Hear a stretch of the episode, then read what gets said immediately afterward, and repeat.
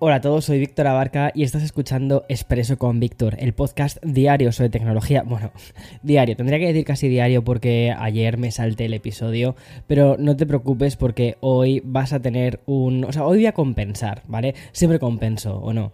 Y um, hoy vas a tener un episodio que realmente va a ser casi una especie de café con Víctor. Así que lo único que te digo es que tú y yo vamos a estar aquí charlando durante unos 20-25 minutos aproximadamente, echando más o menos cuentas de todas las noticias que tengo que contarte porque ya te digo que hay un montón, porque vamos a hablar sobre inteligencia artificial que está avanzando durante estas últimas últimas semanas, pero aún nos, o sea, están saliendo noticias de inteligencia artificial, pum, pum, pum, casi todos los días, y también cómo se está reforzando a su vez el concepto del metaverso, las plataformas de las redes sociales, y también tenemos novedades de tecnología, o sea, un episodio muy, muy completo, allá vamos.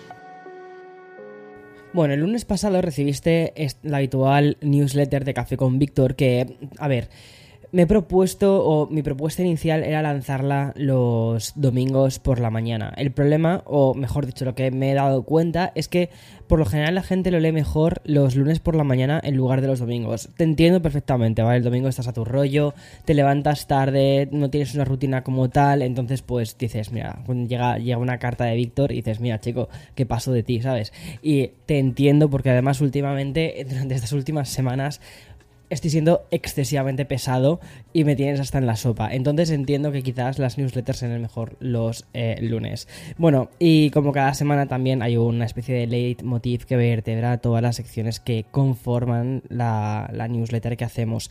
Es una temática que además hace las funciones también de nexo entre, entre mm, eh, la cabecera, Em, y luego el resto de las noticias destacadas de la semana. Y lo que lo solemos hacer un poco a nivel interno es proponer una serie de temas que estén en la actualidad y escoger uno al que le damos un enfoque un poco diferente y original. Es decir, toda la actualidad pero filtrada bajo un enfoque. Y lo que pasó la semana pasada mientras pensábamos en la newsletter es que nos dimos cuenta de que hay un tema que está cogiendo muchísimo protagonismo últimamente. Eh, también usamos la newsletter para plantearnos, como para hacer una especie de foto y decir, a ver, ¿en qué momento estamos ahora y por dónde están las aguas sonando, ¿vale? Y mm, casi un poco de manera silenciosa o quizás algo también eclipsado por el mayor ruido de las criptomonedas o las, las presentaciones de las marcas como Apple, pero supimos ver un poquito más allá y eso estoy muy orgulloso de, cómo lo hicimos todo el equipo. Supimos ver un poquito más allá y entender de que mm, sin darnos cuenta estamos entrando en el año de la inteligencia artificial. Aunque es cierto que la noticia sobre la supuesta conciencia eh, de la herramienta de Google ha sido la que más titulares ha generado bueno, pues en los últimos días no han parado de producirse informaciones sobre inteligencia artificial y mm, hoy, por ejemplo, tenemos varias. La primera nos lleva directamente a Redmond, Microsoft, ¿vale? La compañía que además ha decidido eliminar de manera gradual el acceso público a una de sus herramientas de inteligencia artificial. Es curiosísimo todo esto. Me estoy refiriendo a una API que se llamaba Face. Es una herramienta que reconoce las emociones humanas y es capaz de determinar la edad, el género de la persona o hasta el tipo de cabello. Todo esto analizando a los sujetos a través de vídeos e imágenes. Y bien, este reconocimiento de emociones ha levantado bastante polémica y también bastantes críticas. En primer lugar, por no tener una base científica. Y es que hay corrientes que, que defienden que las emociones pueden diferir según la nacionalidad o región de las personas analizadas. Y en segundo lugar, porque no se pueden equipar las manifestaciones externas de la emoción con los sentimientos internos. Y por último, también por una cuestión de privacidad. Pero también entiendo que, por ejemplo, el tema de que una IA sea capaz de reconocer tu, tu género, ahora mismo en el que cada vez estamos viendo que el género binario está cogiendo más fuerza, tiene más presencia y eh, no tiene por qué la, el aspecto exterior que tú tienes, el cómo te sientes por dentro o, con, o quién eres. Entonces me parece mm, mm, ok que esta IA pues que no puede saber exactamente cómo eres o con qué te identificas, eh, te determine o te encasille dentro de uno de los dos géneros binarios que teníamos hasta, hasta ahora. Bien, entonces me parece una decisión, la, que ha tomado Microsoft, que al final lo que han hecho es la de limitar ciertos accesos a esta herramienta y eliminar muchísimos otros. Por ejemplo, los usuarios que quieran la parte del reconocimiento facial tendrán que indicar en qué tipo de sistema lo van a aplicar y qué objetivos van a tener estos sistemas. Y tal y como ha informado la compañía, además de eliminar el acceso público a la herramienta de reconocimiento de emociones, Microsoft también va a retirar la identificación de atributos como género, edad, sonrisa, vello facial, cabello y también maquillaje. A ver, es una herramienta muy interesante, pero creo que, eh, bueno, pues tiene que, evolucionar y entender ciertos aspectos que una IA efectivamente no puede conocer, como son las emociones humanas. Y Microsoft también ha optado por reorientar estas herramientas para incorporarlas a una cosa que llaman Sing AI, que es como viendo la IA, una inteligencia artificial que pretende mejorar la experiencia de usuarios con problemas de visión. Al final, este tipo de inteligencias artificiales, si sirven, por ejemplo, para que otros humanos humanos eh, con, eh, problemas de visión puedan eh, ayudarse en el día a día a entender un poco mejor las personas con o, los interlocutores que tienen. Esto es que me parece muy bien. Esto va a estar, obviamente, esto va, a seguir dentro del programa de, de, Microsoft a través de la API, pero tienes que decirle a Microsoft para qué vas a utilizar la inteligencia que ellos han creado. Y como te decía, vamos a seguir hablando un poquito de inteligencia artificial y en cierta medida también de Microsoft. Y eso se debe a que voy a contarte lo último de GitHub, una compañía propiedad de la mencionada Microsoft que acaba de lanzar su última herramienta de inteligencia artificial.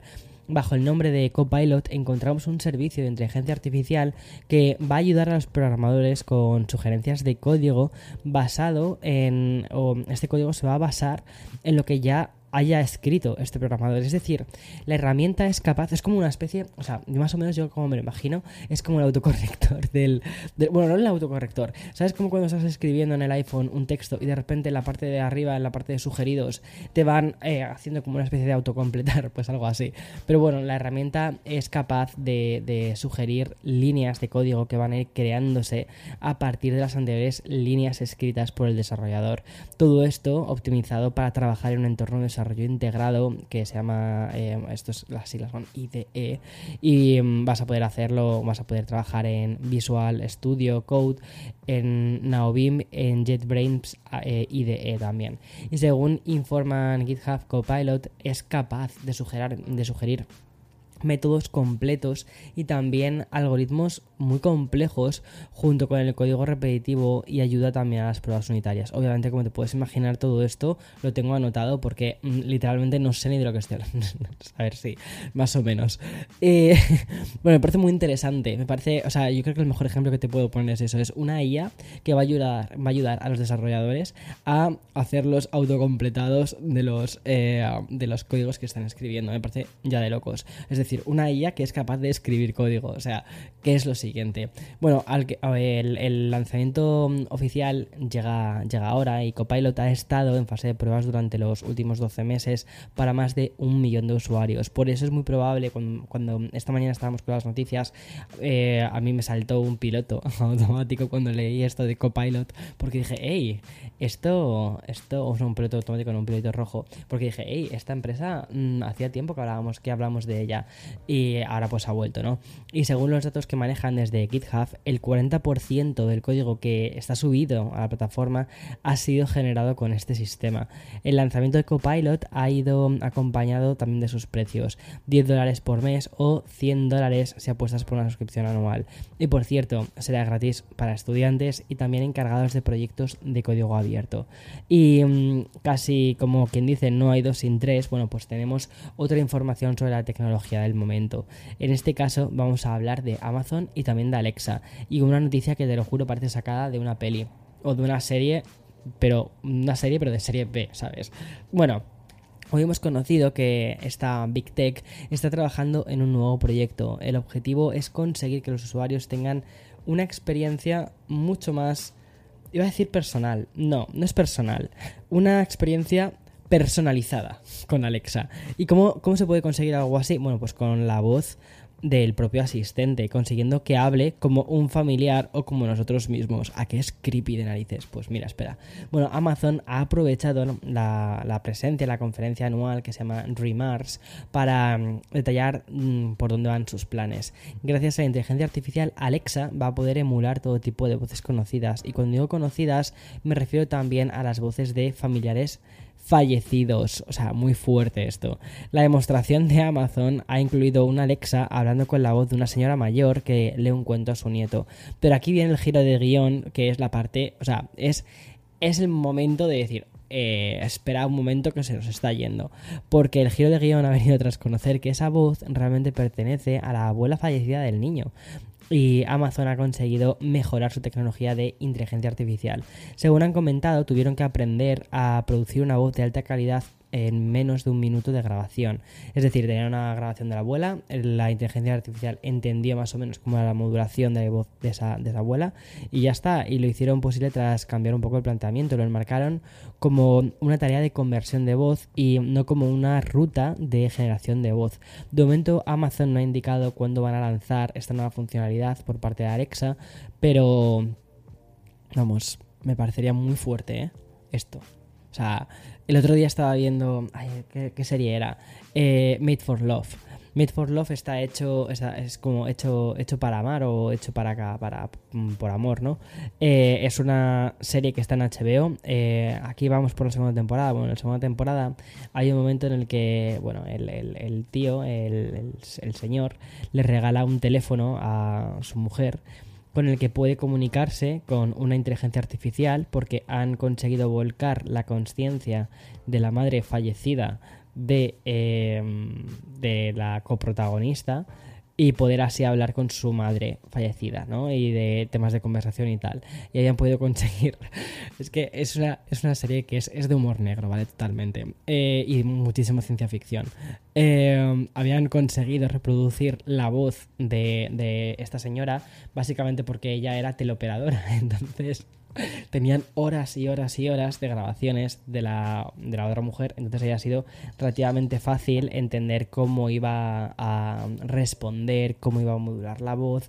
Esta inteligencia artificial, pero claro, a veces la inteligencia artificial se, eh, se confundía Vale, está preguntando la hija, pues, eh, bueno, cuéntame la receta de cómo hacían las albóndigas, un ejemplo, ¿vale?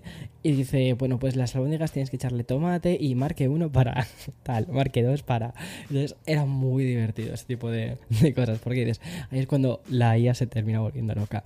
En fin, y si sigues fascinado por cómo está evolucionando esto de inteligencia artificial, pues yo añadiría algo más sobre todo cómo las empresas están sabiendo adaptarla y aplicarla a sus propios servicios y también productos. Mientras tenemos a Amazon perfeccionando su tecnología para que Alexa hable como nuestros seres queridos, bueno, pues eh, Meta hace lo mismo con Instagram, porque a través de una mm, colaboración con la empresa Joti, Instagram está probando una nueva forma de, verificar la edad de los usuarios. Como ya sabes, tienes que tener 13 em, años en adelante para poder tener una cuenta de Instagram un límite que es muy fácil saltarse porque básicamente solo hay que hacer clic en una casilla y ya está. Bueno, pues con el nuevo método, infringir esta norma de la plataforma va a ser más difícil. Como te decía, en la colaboración que hacen con esta empresa, con Juti, Instagram va a solicitar un vídeo selfie que mm, analizará una herramienta de inteligencia artificial, la cual va a escanear el rostro del usuario para determinar la edad exacta que tiene. O sea, esto me parece como ya eh, next level. O sea, no sé si te pasa a ti que vas por la calle y no sabes la edad que tiene la gente. O sea, sabes más o menos que son más mayores o, más jóvenes que tú, pero no sabes exactamente cuánto. Y sobre todo, no te pasa tan bien. A mí me pasaba muchísimo, sobre todo cuando eras más joven, que a partir de una edad justo a la que voy a entrar yo ahora, que esa no me apetece mucho, todo el mundo te parecía de la, de la misma edad, ¿sabes? Todo el mundo te parecía que entre los 30 y los 45 años, 40 y no sé cuántos, eh, dices todo el mundo es igual. Y eh, luego ya entras, vas, o entras en los 30 y dices, bueno, pues no, hay diferencias. pero cuando eres más joven, cuando eres bastante más joven, hay como una especie de, edad en la que eh, estás como constantemente igual.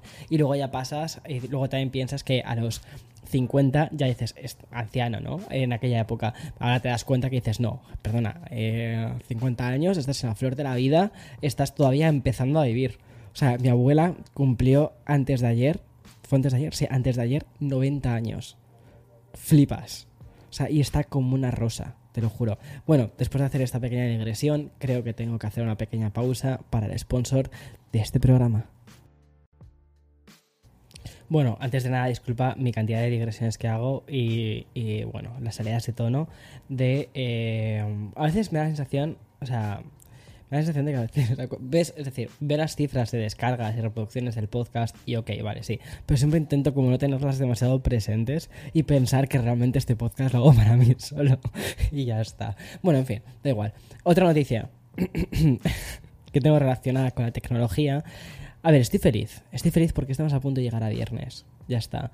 Pero bueno, otra noticia que tengo que darte relacionada con esto de la tecnología eh, y que esperamos que además sea cada vez más importante y que y que mm, está cogiendo muchísima fuerza durante este último momento, está siendo el metaverso. Y con el fin de establecer una serie de estándares, compañías como Microsoft, Epic Games, Nvidia, Qualcomm, Sony o incluso también la mismísima Meta han formado una especie de grupo se llama eh, Metaverse Standards eh, Forum y es una organización en la que están estas seis empresas que te, que te, acabo de nombrar y otras 30 y van a establecer un espacio de colaboración y también de trabajo conjunto.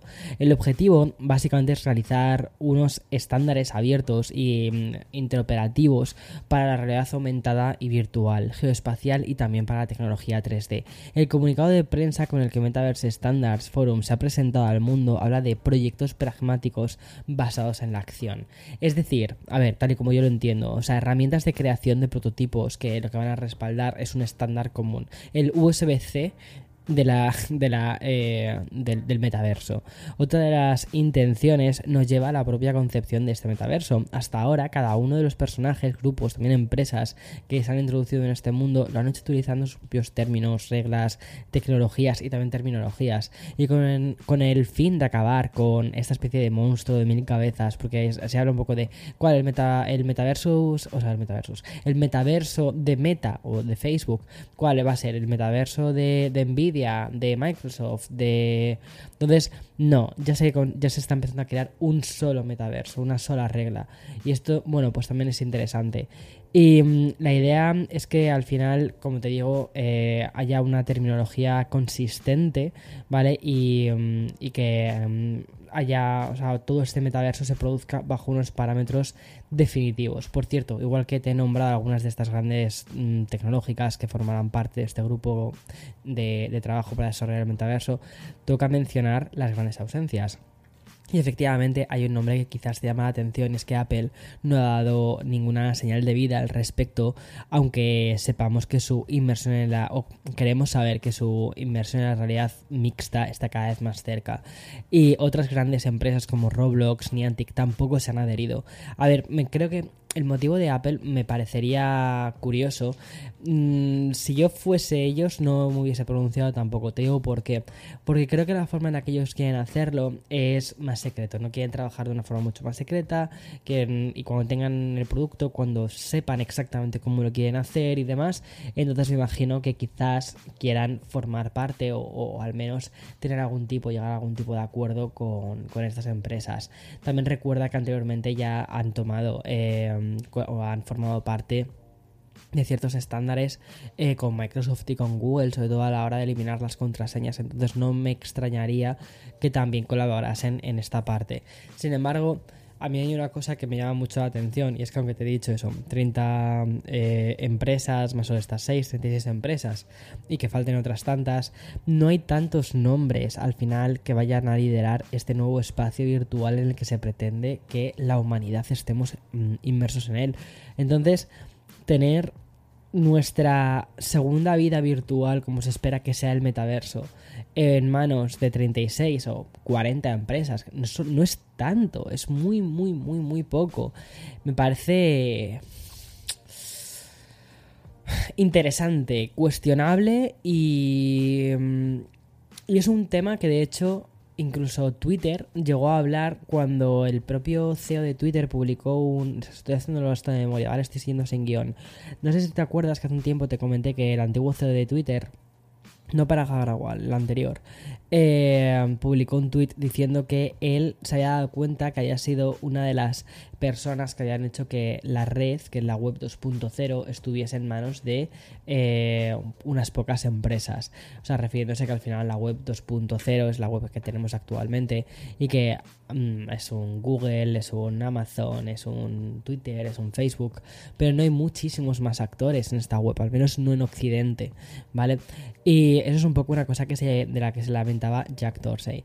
Y parece ser que esta nueva web 3.0, o como se quiera llamar esta nueva realidad metaverso, porque la web 0 está más relacionada con las criptos, eh, también parece ser que va a estar en unas pocas manos. No sé, me parece curioso. ¿Tendremos los usuarios algo que decir con esto? Pues yo creo que sí, sinceramente. Bueno, y más allá de la inteligencia artificial, otro de los temas recurrentes del día parece que nos lleva o nos encamina hacia Meta, y es que la compañía anunció durante el día de ayer su nuevo plan de cara a la monetización de los creadores. Es una especie de respuesta a las medidas anunciadas en las últimas semanas por Twitch y también por TikTok. Sin duda, los grandes rivales hoy en día, sobre todo eh, Instagram, eh, los tiene en, ese lado, ¿no? En TikTok y en, Twitch. Y la compañía dirigida, bueno, perdón, en, TikTok, en Twitch no, porque no está metida en el streaming puro y duro. Y bien, la compañía, como te digo, dirigida por Mark Zuckerberg, ha anunciado las nuevas opciones de monetización que no solo incluyen la mencionada Instagram, sino también a esos creadores que aún utilizan Facebook para sus vídeos. Entre las medidas anunciadas por Meta encontramos un, market, un marketplace y la apertura del programa de bonus de Reels a más personas. Respecto mm, al mercado de creadores de en Instagram, estos podrán ayudarse de unas nuevas suscripciones interoperables. ¿Qué significa todo esto? Bueno, pues que los creadores van a poder ofrecer a sus suscriptores otras formas eh, mm, o mm, un acceso, ¿vale? A los grupos exclusivos que tengan en Facebook. Van a conectar mucho más, ¿no? Es decir, la idea de eh, estás en Instagram, pero en Facebook tienes grupos. Además van a poder monetizar todo este contenido, desde transmisiones en directo a vídeos pasando por Reels. También se, abrirá el programa de bonificación de Reels a más creadores en Facebook. Y además, como cualquier creador, también ¿vale? va a poder monetizar los vídeos de Instagram que se publican en Facebook. Como puedes ver, lo que ha decidido Meta al final es apostar por una retroalimentación completa. Además, también de añadir la típica herramienta de propinas. Y las dos últimas medidas también son importantes porque por un lado Zuckerberg ha anunciado que la venta de los NFTs por parte de los creadores se va a abrir a más creadores más allá de Instagram para que mm, se puedan utilizar en Facebook y también se puedan comercializar su propia línea de activos digitales. Y mm, aún más importante es el último anuncio que te comento y es que Meta retrasa hasta el 2024 el cobro de las comisiones. Esto me parece fundamental y un grandísimo paso. Luego habrá que saber cuánto va a ser la tajadita con la que se queden, pero al menos para empezar me parece que es una opción muy buena. Y aquí quizás sí que puede competir bastante con Twitch si lo hace bien. Y bueno, alejado ya de toda esta tecnología que nos lleva a un futuro inmediato, Twitter ha anunciado una especie de regreso al pasado, concretamente a la época de Internet que estuvo dominada por los blogs. Twitter ha presentado una cosa que se llama Notes, notas, ¿vale? Que es la versión extendida de su plataforma, ni más ni menos que una herramienta que se parece al clásico blog de notas o a más contemporáneo Medium. A mí Medium me encantaba y que nos va a permitir escribir textos de hasta 2500 palabras. Pero quizás lo más interesante, más allá de que podamos editar los textos después de publicarlos o la inserción de fotos, mm, GIFs o vídeos, es que la nota va a poder ser independiente de Twitter. Es decir, su publicación no tiene por qué pasar de. Mm, o sea, no tiene que pasar por ser un tweet más. Tiene un diseño extra sencillo basado únicamente en una página con una cabecera y Notes se presenta como una característica que no está aún disponible para el mundo pero lo estará, lo estará en breve. Al final está bebiendo totalmente de, de, medium la estética todo. Todo es muy todo es muy medium. Y me parece curioso que hayan ido por este lado en lugar de comprar medium que ahora mismo está un poco de capa caída como quien dice. Eh, medium a mí me flipaba me gustaba muchísimo. De hecho tenía mi blog en medium lo que pasa es que decidí dejarlo en el momento en el que pusieron el, muro de pago, porque vi que cada vez más contenido era de pago, cada vez más eh, creadores se llevan al muro de pago a ofrecer em, contenido pagado. Y claro, eso también ahuyentaba a la gente eh, a la hora de querer acceder a, a mm, eh, Medium y entonces vi que mis posts cada vez eran menos leídos y yo leía cada vez menos porque mm, no puedes pagar todas las suscripciones del mundo y entonces al final dejé de utilizarlo, dejé de leerlo y hasta terminé eliminando la app. De hecho, yo creo que en uno de mis primeros que tengo en mi iPhone en el 2017-2018, fijo, fijo, fijo, que mencionaría Medium porque es que estaba bastante enganchado a Medium por aquella época. Y actualmente es que ya no tengo ni la aplicación en el iPhone y de hecho te diría que no lo tengo desde, desde el que tengo en mi iPhone de hace dos años, o sea, hace mogollón. Bueno, terminamos el episodio de hoy, ¿vale? Con una doble información relacionada con lo que puede ser el gran lanzamiento del verano. Es el primer smartphone de Nothing que está a puntito de ver la luz, literalmente. Bueno, concretamente va a ser el próximo 12 de julio cuando se haga la presentación, que va a ser mundial, aunque Nothing One no va a llegar a todos los eh, mercados. Perdón, Nothing One no, eh, Phone One, ¿vale? Y acabamos de conocer que el teléfono no será comercializado en un mercado tan importante como el de Estados Unidos y tampoco en Canadá, a diferencia de la apuesta total por Reino Unido y Europa, incluyendo España, ¿vale? Y también los planes de Nothing no pasan de momento por el territorio norteamericano. Tengo que preguntar, por cierto, si se va a comercializar en, Latinoamérica, eso para mí es una cosa muy, muy importante, porque eh, al final muchísimos oyentes sois de allí y yo también estoy muy vinculado con, voy a decir, con el país, con el continente, hola. Eh, entonces, bueno, voy a ver si, mm, eh, me, ayudan a responder esta duda de cara, sobre todo cuando vaya a hacer la review más adelante. Bueno, pues al parecer la propia Nothing ha confirmado que no podrá garantizar que el teléfono sea compatible con las tecnologías celulares, es decir, los operadores móviles de estos dos países que te he contado, Estados Unidos y Canadá. Es decir, su cobertura sería mm, impredecible en T-Mobile y no podrían dar soporte de voz LTE o mm, eh, en AT&T, o sea, eh, perdón, LTE dentro de T-Mobile. Y por ejemplo, en ATT tampoco hay, no, se sabe, y tampoco hay ningún tipo de servicio de Verizon. Es decir, sería como una cosa muy extraña. A cambio, Nothing promete lanzar su primer teléfono móvil en el futuro, además de distribuir un número limitado de dispositivos a inversores comunitarios como parte de una especie de beta cerrada. Y por otra parte, siguiendo con lo que mm, promete ser un bombazo. La segunda gran novedad de este Phone One, o de este primer teléfono de Nothing, nos lleva a esas tiras de luz en la parte superior que tanto nos sorprendieron en el primer teaser que pudimos ver. Y el otro día Marqués Brownlee publicó un vídeo que está muy bien, explica muy bien cómo funcionan. Y la verdad es que tengo unas ganas increíbles de poder probar este dispositivo para poder contarte más sobre estas tiras de LED. Pero al parecer, estas tiras LED funcionan como, una, como un indicador de carga, también incluso los puedes utilizar como flash. Hay un montón de cosas que cuenta Marqués en el vídeo que está bastante bien. Además, resaltan las notificaciones no leídas y también van a parpadear al mismo tiempo que los tonos de llamada que se integran en el teléfono. Yo te hablaré de todo esto, ¿vale? Cuando tenga el teléfono en mis manos más adelante y pueda mm, hacer la review o pueda contártelo. Obviamente voy a intentar hacerme con uno. Es un teléfono que promete muchísimo, tiene muchísimo hype este Phone One y tengo muchas ganas de que salgan. Hacía tiempo que no estaba tan ilusionado por el lanzamiento de, un teléfono, te lo juro. Y mm, me mola, me mola mucho, me mola mucho. En fin, eh, hasta aquí este episodio de hoy hoy jueves 23 de junio del 2022, iba a decir 2042, pero creo que ya está esa bromita bastante utilizada. Y nada, mañana viernes, con muchísimas ganas, la verdad, se me está haciendo la, la semana muy cuesta arriba. Y nada, chao, disfruta. Mañana, recuerda, los viernes es un podcast especial, es un podcast muy guay, donde hablamos de muchísima cultura digital y de series y de videojuegos. Y no hay nada mejor para el verano que videojuegos. Y si me escuchas desde Argentina, para el invierno, porque los videojuegos molan en cualquier época del año. Chao.